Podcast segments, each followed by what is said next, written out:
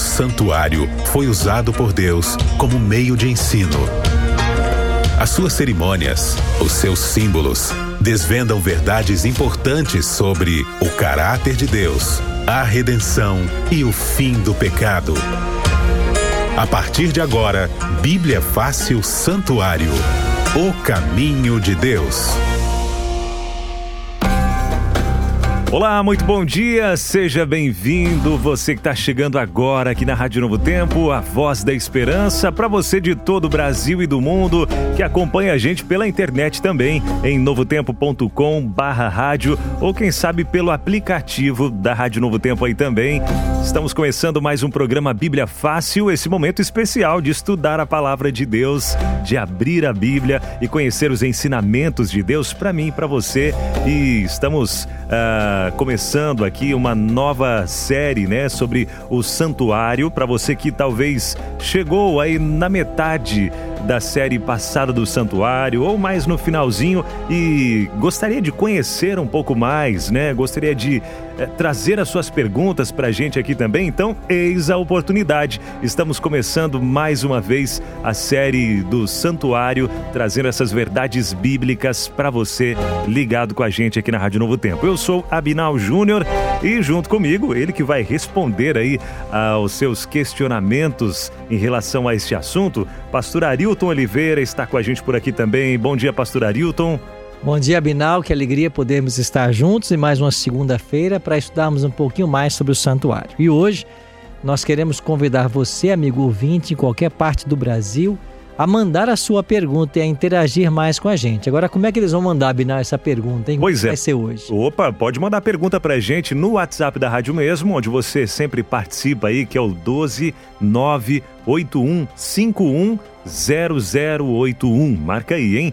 1298151 0081. A partir de agora você já pode mandar para gente a sua pergunta em relação a esse tema de hoje, o santuário, o caminho de Deus. Para entender um pouco melhor, né, pastor, que a Bíblia fala sobre esse santuário, inclusive lá no Salmo 102, no verso 19, verso 20, onde o salmista vem dizendo ali, né, do seu santuário nas alturas, o Senhor olhou, dos céus observou a terra para ouvir os gemidos dos prisioneiros e libertar os condenados à morte.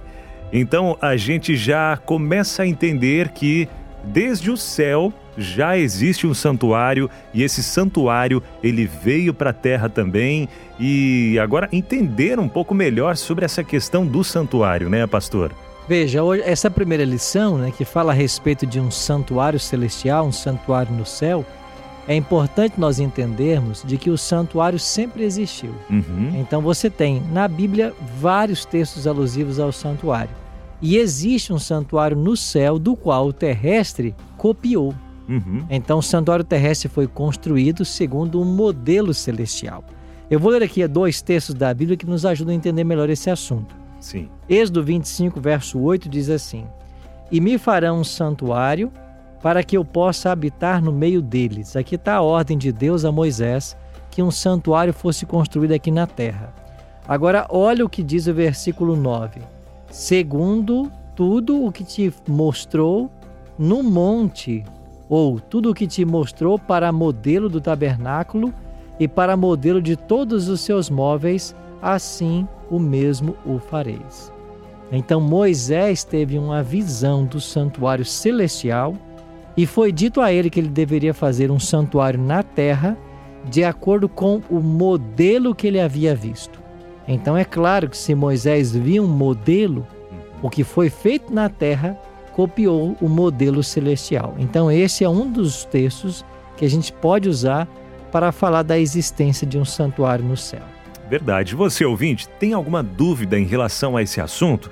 Quer mandar para a gente? Fique à vontade pode mandar a sua dúvida agora mesmo. Estamos ao vivo aqui na Rádio Novo Tempo e você pode mandar a sua pergunta, onde estaremos respondendo, tá bom? Em relação a este assunto do santuário, uh, o santuário terrestre, né? Em relação ao que o pastor trouxe aqui, que é uma cópia do santuário no céu. Então, manda pra gente a sua pergunta. O WhatsApp é o 12 98151 0081 12 98151 0081. Pastor, eu já começo até trazendo aqui a primeira pergunta, né? Que é em relação ao santuário na Bíblia, né? Por que, que é importante a gente estudar, a gente conhecer mais sobre o, o, o, essa ligação do santuário com a nossa, com o plano de salvação, com o plano de redenção, a importância de compreender bem o santuário? Bom, o tema do santuário é importante porque ele é um tema relevante na Bíblia. Bom, a Bíblia, você sabe, contém aí 66 livros e ela traz vários assuntos, né? N assuntos para nós estudarmos e compreendermos melhor quem nós somos, de onde viemos, por que estamos aqui, para onde vamos. A Bíblia nos ajuda a responder as perguntas básicas que são formuladas a respeito da existência e do destino do ser humano. E um tema preponderante ou predominante na Bíblia tem a ver com o santuário. Então, quando a gente estuda a Bíblia, a gente percebe que o santuário é o pensamento que permeia todos os livros. Vou dar um exemplo para você. Só no Pentateuco, os livros que Moisés escreveu, os primeiros cinco livros, nós temos 40 capítulos dedicados ao santuário. Ou seja, 40 capítulos só no Pentateuco isso é uma prova para mim e para você de que o santuário é um tema predominante na Bíblia. Quando você vai para os outros escritos dos profetas, você vai encontrar mais 40 capítulos que falam do santuário. Então você tem no Antigo Testamento 80 capítulos falando sobre o santuário. Se você vai para o Novo Testamento, pega os evangelhos.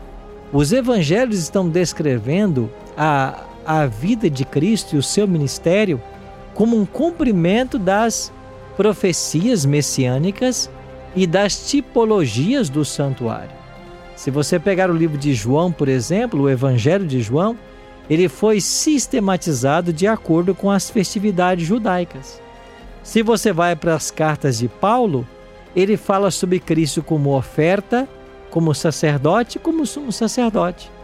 E se você concluir a Bíblia no Apocalipse, você vai encontrar que o Apocalipse dividido em sete cenas. E cada uma dessas cenas começa no santuário celestial.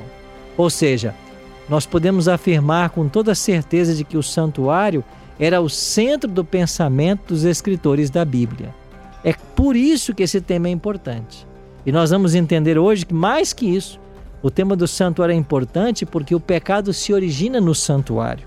E é no santuário que o pecado hoje está sendo resolvido. Então, por esses motivos, Abinal, esse assunto é tão especial e tão importante para a gente. Certo, que maravilha. Agora, para o ouvinte entender, para a gente compreender um pouquinho melhor, pastora, essa atividade do santuário, o que, que acontecia? O que ocorria no santuário? As atividades diárias ou semanais ou anuais?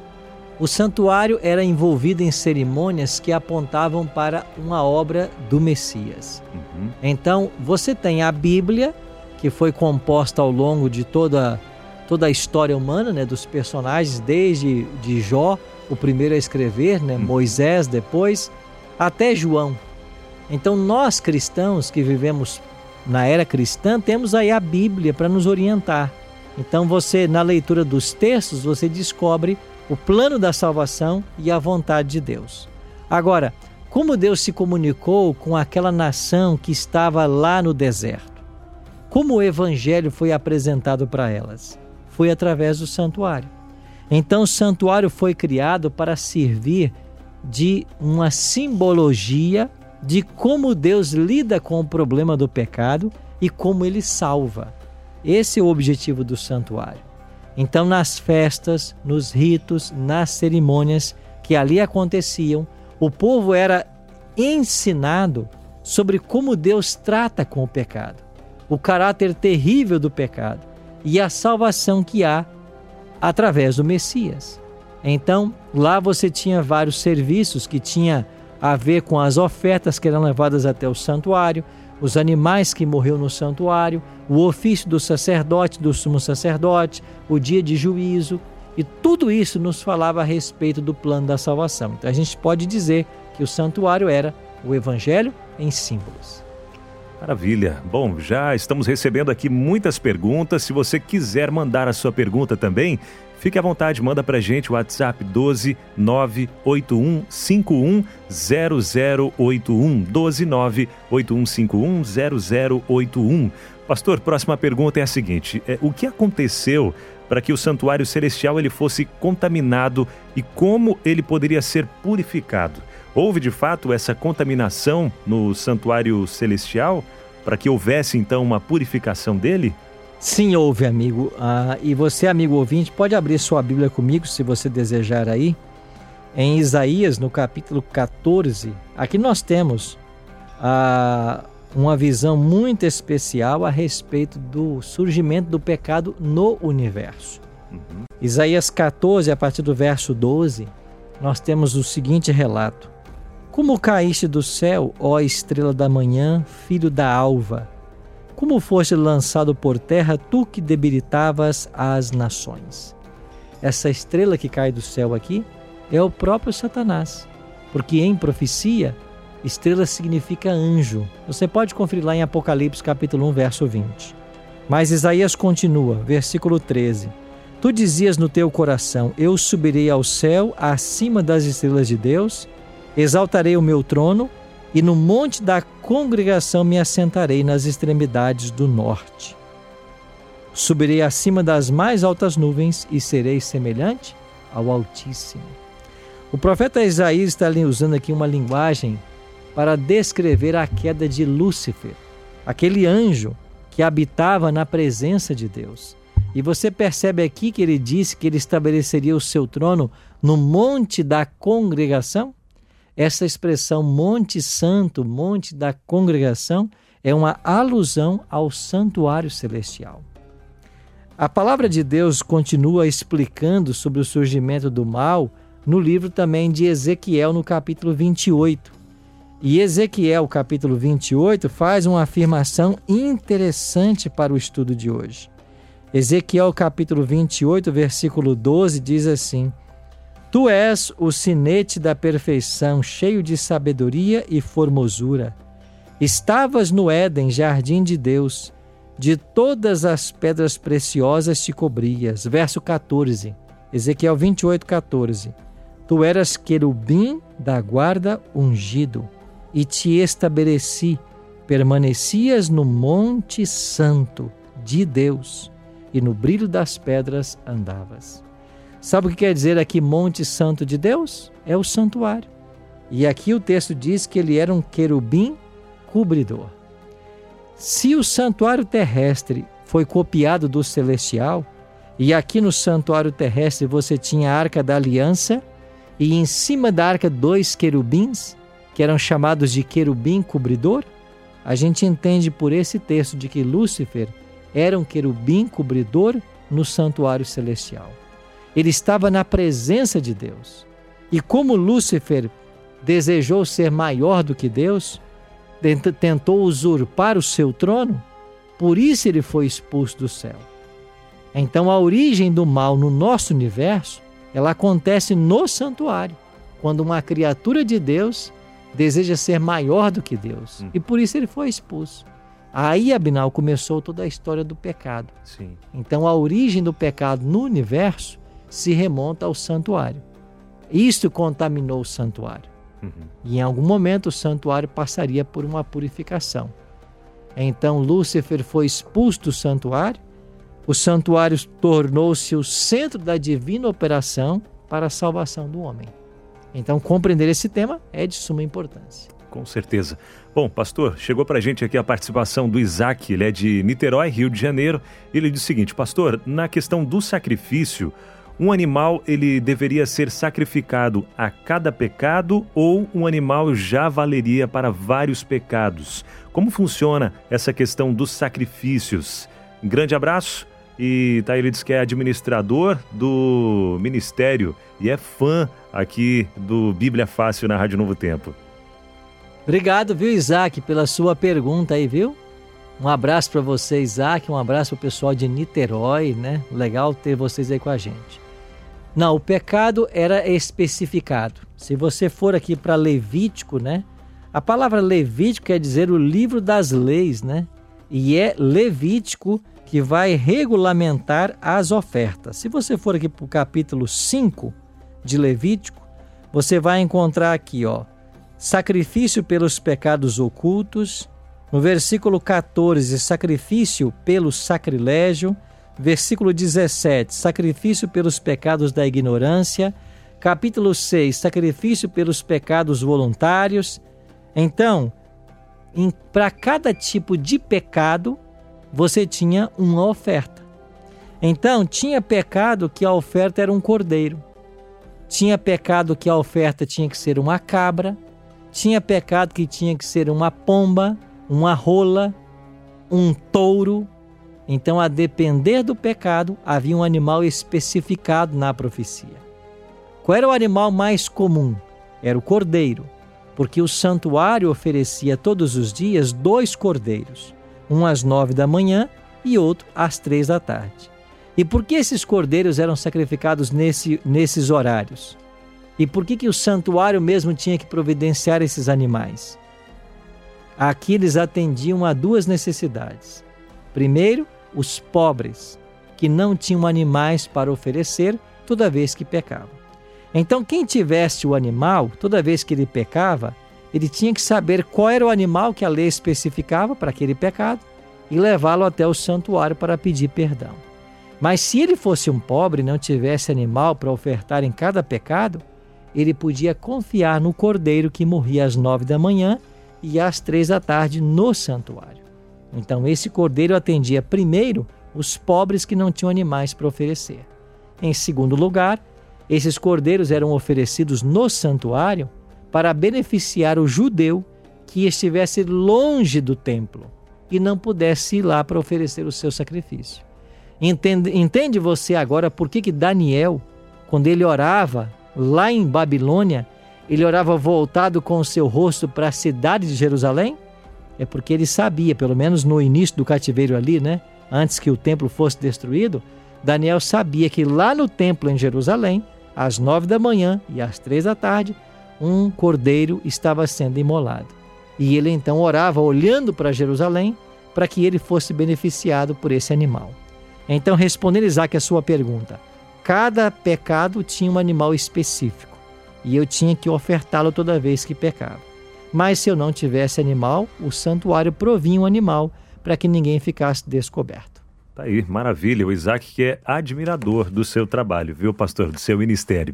Bom, temos aqui a participação também do César Reis. Ele é de Camboriú, Santa Catarina, e ele a pergunta dele é a seguinte, ó: durante a purificação no santuário celeste feita por Jesus, onde está e qual a função de Deus o Pai nesse processo?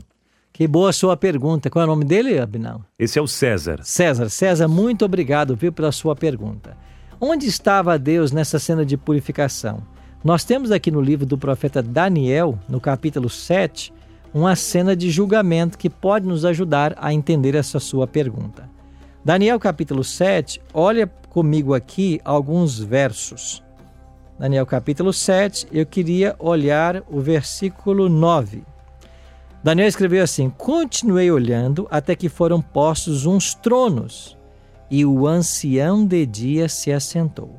Sua veste era branca como a neve, e os cabelos da sua cabeça como a pura lã, e o seu trono eram chamas de fogo, e as suas rodas eram fogo ardente. Percebeu aqui? Versículo 10: Um rio de fogo manava e saía diante dele, milhares de milhares o serviam, miríades e miríades estavam diante dele. Assentou-se o tribunal e abriram-se os livros. Aqui em Daniel 7, 9 e 10, nós temos o início da purificação do santuário celestial. E aqui falou-se sobre o ancião de dias. Quem é o ancião de dias? É Deus Pai. Ele é o ancião de dias. E por que nós sabemos isso? Se nós continuarmos a lendo, olha o que diz agora o versículo 13. Eu estava olhando nas minhas visões de noite, e eis que vinha com as nuvens dos céus um como filho do homem, e dirigiu-se ao ancião de dias e o fizeram chegar até ele. Na Bíblia, aquele que sempre está associado com nuvens e que vem com as nuvens é o Senhor Jesus. Vai lá para Apocalipse 1, verso 7. Eis que vem com as nuvens e todo olho verá. Então, Cristo aqui é aquele semelhante a filho do homem, e ele vem ao ancião de dias que é o Pai. Então, aonde está César, Deus, na cena de julgamento? Ele está ao lado de Cristo. Na realidade, a Bíblia ela descreve, ela possui textos dizendo que Deus é quem julga e textos que Jesus é quem julga. Na realidade, ambos participam do julgamento. Então, pai e filho estão envolvidos nesse julgamento, nessa purificação do santuário celestial. Maravilha. Agora voltando um pouquinho ali, pastor, a questão dos, dos sacrifícios, né? A Lucélia, ela é de Curitiba, diz que está sempre ligada aí na programação da rádio e ela diz o seguinte: com relação aos sacrifícios, quem molava os animais de oferta? Era o sacerdote ou a pessoa que levava o sacrifício? Boa sua pergunta, Célia, para a gente esclarecer bem como é que funcionava isso. O animal tinha que ser providenciado pelo próprio pecador. E a lei já especificava o tipo de animal, né? Que animal era? Ele tinha que ser um animal sem defeito. O cordeiro pascal, por exemplo, tinha que ser de um ano e sem defeito. Então, esse animal perfeito era levado até o santuário. Agora imagine você que o povo errante pelo deserto, 40 anos, ninguém tinha grande número de gados. Tinha ali os seus animais de estimação, os animais que providenciavam ali o leite, etc., né, para eles. E o que acontecia? Os animais oferecidos eram animais conhecidos. Então, no ritual da, de purificação de pecado, o pecador providenciava o animal, levava até o santuário, na presença do sacerdote, ele colocava a mão sobre a cabeça do animal, confessava o pecado dele, simbolicamente o pecado passava dele para o animal, isso está lá em Levítico 23, né? 16 e depois 23 também, e depois ele mesmo tinha que sacrificar o animal. Então quem é que matava o animal? Era o próprio pecador. Ele pegava ali um cutelo, né, um tipo de faca, e ele cortava a garganta do animal numa veia que era mortal. Então, ao fazer isso, e ao ver o animal contorcer-se às dores da morte, essa cerimônia sangrenta era para impressionar o próprio pecador de que o pecado leva à morte. E ele só não morreu porque ele trouxe ali alguém ou um animal que substituiu a sua morte. E ele tinha que ver em todo esse, esse ritual de sangue a vinda do Messias. Então o Messias um dia viria para derramar o seu sangue para que ele tivesse vida eterna. Então quem matava o animal era o próprio pecador e não o sacerdote. O sacerdote é quem tratava a carne, às vezes queimando sobre o altar, às vezes comendo e derramando o sangue do animal na base do altar. Tá bem? Obrigado, Wilcélia, pela sua pergunta. Bom, é, tem muitas outras perguntas aqui, pastor. O tempo passa muito rápido, a gente tem apenas um minuto aqui para finalizar o nosso programa, mas já trago aqui a pergunta também do Adriano. O Adriano, é, ele é de Vitorino, é, Vitorino Freire, e a pergunta dele é a seguinte: ó, queria saber é, o que irá acontecer com o santuário depois da volta de Jesus. Bom, eu não sei qual santuário ele está se referindo aí, né? Se é o santuário celestial, porque o terrestre não existe mais. Então, se for o santuário celestial, o que vai acontecer? Ele permanece, porque o santuário é a casa de Deus. Ele sempre existiu. E se você quiser um texto na Bíblia para nos ajudar a entender melhor esse assunto, está aqui em Apocalipse, capítulo 21. Olha o que diz Apocalipse, capítulo 21, no verso 3.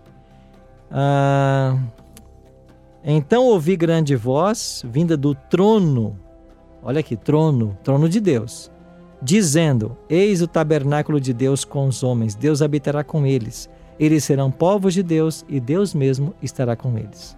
O trono de Deus está no santuário celestial. O trono de Deus é eterno. Isso quer dizer que o santuário é eterno. Ele foi criado por Deus, ele, era, ele é a morada de Deus, tornou-se o local onde o pecado surgiu, e hoje é o divino centro de operação em favor do homem. E sempre existirá. Essa é a conclusão que a Bíblia nos apresenta. E um dia nós vamos habitar numa cidade santa chamada Nova Jerusalém, e essa cidade santa será o próprio santuário de Deus aqui na terra. Maravilha, com a participação do Adriano, ele que já deixa um abraço todo especial para a esposa dele, que é a Leila Azevedo. Ele diz que ela é esposa, uma esposa maravilhosa, ela que apresentou para ele a Novo Tempo há três anos, viu? E hoje, até hoje, ele continua sempre ligado com a gente na programação também, Legal, graças viu? à esposa, né? Legal. né? Que maravilha. Bom, pastor, é, nosso tempo já chegou ao final, mas a gente quer primeiro, antes de encerrar tudo, enviar um presente para o ouvinte da Novo Tempo, né? Que é o DVD Santuário, o Caminho de Deus. Isso aí, Santuário, o Caminho de Deus é um DVD que contém todos os 13 temas que nós estamos estudando aqui na Rádio Novo Tempo. E se você quiser pedir o seu, você pode ligar para Novo Tempo agora, nesse exato momento. O nosso telefone é 0 operadora 12 21 27 3121. Pegou aí? 0 operadora 12 21 27 3121. Ou então mandar o WhatsApp para 1298244 4449. 1298244 4449. É gratuito, mandamos para sua casa sem nenhum custo, graças ao apoio dos Anjos da Esperança. Maravilha. Pastor, ora para a gente para encerrar, por favor. Vamos orar. Pai querido, obrigado por esse tempo que passamos estudando a tua palavra, pela companhia de tantas pessoas na rádio, aqui no Instagram.